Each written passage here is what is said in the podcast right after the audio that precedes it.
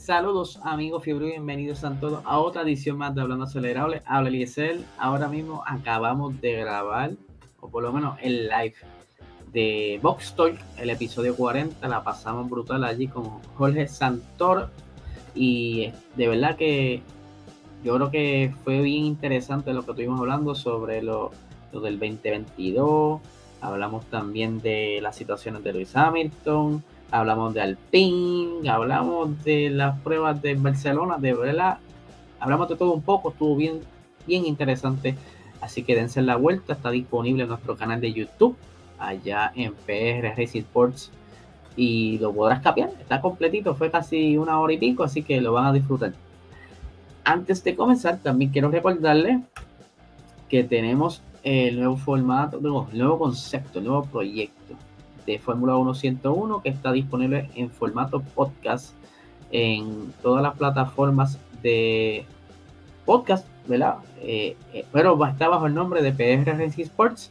Lo van a buscar entre los episodios de Hablando Acelera, lo van a encontrar, lo van a identificar por la portada que les estamos presentando ahora mismo eh, en la pantalla aquí en YouTube. Así que nada, vamos a arrancar con el episodio de hoy que está bien interesante también. Vamos a arrancar con la fecha, las que tenemos ya actualizadas. Aquí déjame agrandarlo un poco para que puedan apreciar mejor la fecha.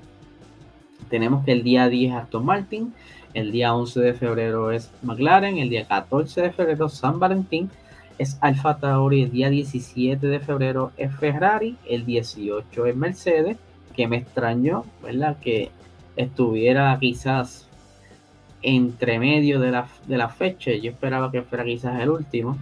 Pero ahí está, el, día 18 de febrero. Y anunciaron el día hoy, o sea, eh, Alpine, que estará entonces siendo su show el día 21 de febrero. Así que estamos bien pendientes a todo lo que serán estas libres y a ver qué tan lindas están, aunque estas feas están, porque las vamos a criticar hasta el final. Pero continuando, vamos a hablar ahora entonces de la Indy que no conozcan qué es en la Indy. La Indy es parecido a la Fórmula 1, pero en Estados Unidos, con la gran diferencia de que ellos sí tienen los carros bastante similares.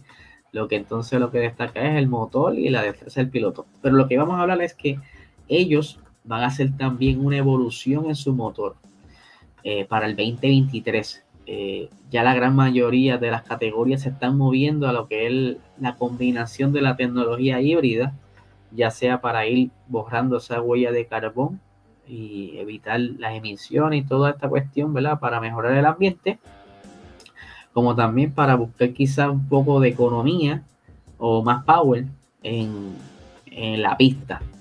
Pero esto se supone que en marzo iban a haber unas pruebas con este nuevo sistema de, de, motor, ¿verdad? Utilizando lo que era el KERS, que en un momento dado lo utilizaron en la Fórmula 1 pero estas piezas, ¿verdad? Van a estar siendo reutilizadas en la Indy y lamentablemente se ve poco quizás eh, pillado, por decirlo así, el calendario porque ellos pensaban hacer las pruebas en marzo, pero lamentablemente hasta el momento hay un atraso en la fábrica por, ustedes saben, el problema de suplido por todo este revolú que hay ahora mismo mundialmente y quizás no van a poder probar esa parte híbrida en, los carros de Indy el día, en marzo, lo que se estaría utilizando en el 2023, pero no tan solamente van a haber cambios del KERS, sino que también van a estar eh, van a estar cambiando los motores de 2.2 litros a 2.4 litros y también entonces van a haber unas modificaciones en los radiadores, van a haber unas modificaciones en, los, en, en las transmisiones, todo esto para que vaya acorde con lo que van a implementar en el 2023, que entonces puedan sacarle provecho.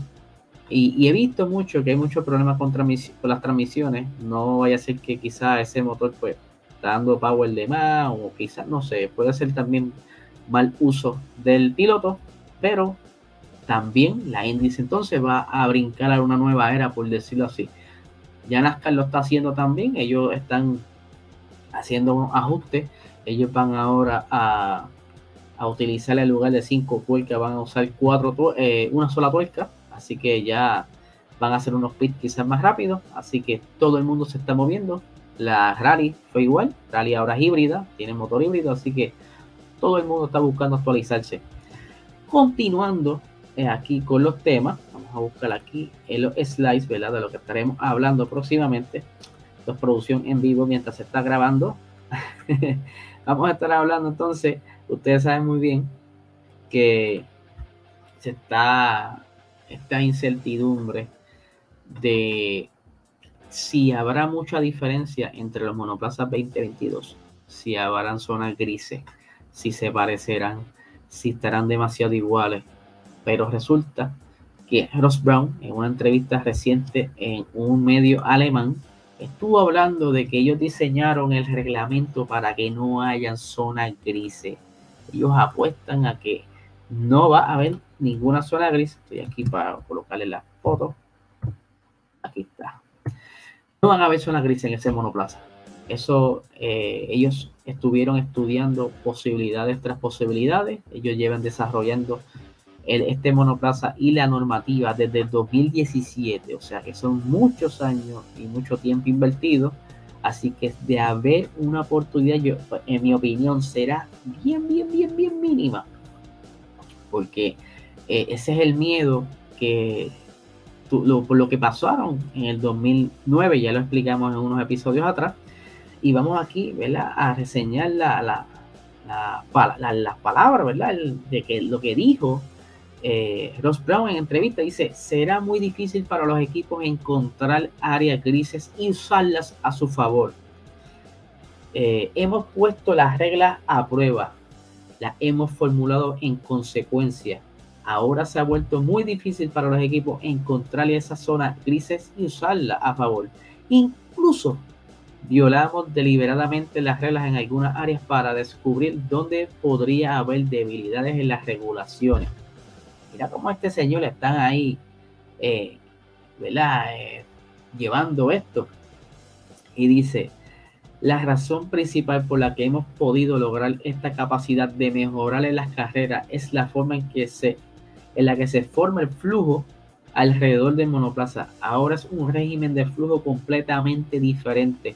Para darle una idea de algunos números, el monoplaza actual cuando está a, dos monoplazas de distancia, pierde la mitad de su rendimiento, la mitad de su carga aerodinámica.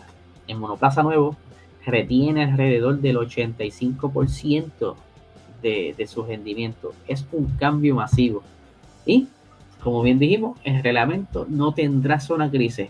Y ustedes dirán, bueno, yo no entiendo qué rayos son las zonas grises. Bueno, eso es lo que básicamente utilizan quizá en la ley, jugar con la ley para entonces eh, escaparse por zona en esta, a lo que vamos, ¿verdad? En eh, lo que es en el carro, como tal, en los equipos. Por ejemplo, si te dicen, mira, eh, este año los carros van a ser de, con la goma 19 pulgadas de alto, pero no te, no te especifican el ancho, así que tú puedes jugar con el ancho porque no te lo especificó el reglamento, simplemente te digo que iba a ser 18 pulgadas de diámetro, no te especificó el ancho. Otra cosa que pudiera ser quizá eh, que tendrá el, alerón delantero una forma triangular, pero no te especifica las dimensiones. Estos son zonas grises para, las que no, para los que no entienden mucho qué es esto. Es eh, cómo se interpreta el reglamento y cómo, al igual que en una corte, es encontrar quizás el tecnicismo en, una corte, aquí entonces se le considera zona gris. ¿Y para qué lo hacen? Mira, para no exagerarse, y aquí lo que están viendo en YouTube, ¿verdad? Están viendo unos conceptos que salieron hace tiempito atrás sobre, antes, esto fue antes de que mostraran la FIA oficialmente el diseño, esto era, ¿verdad? Aquí lo que pudiera ser, eh, que, imagínense que Mercedes diga, bueno, nos dijeron cuánto iba a ser la altura en las puntas del, alerón delantero, pero nosotros vamos a, trabajar alrededor de eso y vamos a hacer que si ellos logran eh, mantener el rendimiento en 85%, nosotros queremos llegar a un 90%. Y con este alerón delantero, pues quizás podamos hacerlo. O vámonos más extremos, vamos a hacerle un alerón delantero súper futurístico, y ponle que no me dijeron tampoco el, ancho del, alerón trasero, vamos a hacerlo bastante ancho para aprovechar la aerodinámica. son ejemplos, ¿verdad? Lo que le estoy trayendo aquí, lo que están viendo esto en YouTube. Yo creo que eh, es bien importante que todo esto se aclare. Lo hemos dicho varias veces porque no es para que se repita la historia y que se vuelva a ver las mismas cosas que hemos visto en otras temporadas.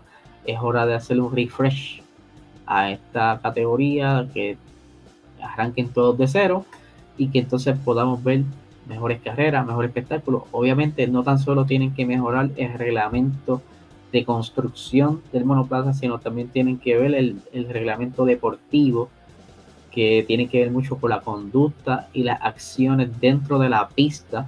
Eh, tiene que aclararse igual. Ahora mismo pues ha traído muchos problemas en las temporadas pasadas y yo creo que no nos gustaría que comenzáramos quizá con alguna otra controversia de alguna situación por alguna malinterpretación del reglamento o por una regla vaga en el reglamento.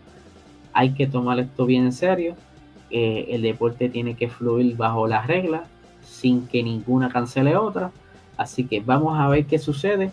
Hasta aquí les traigo el episodio de hoy. Les recuerdo que entonces pasen por el episodio de YouTube Box Talk, episodio 40, para que entonces gocen de esa colaboración con Jorge Santoro que es eh, un argentino que también participa de un programa radial que hablan de Fórmula 1 y entre otras categorías y deportes. Así que nada, gente,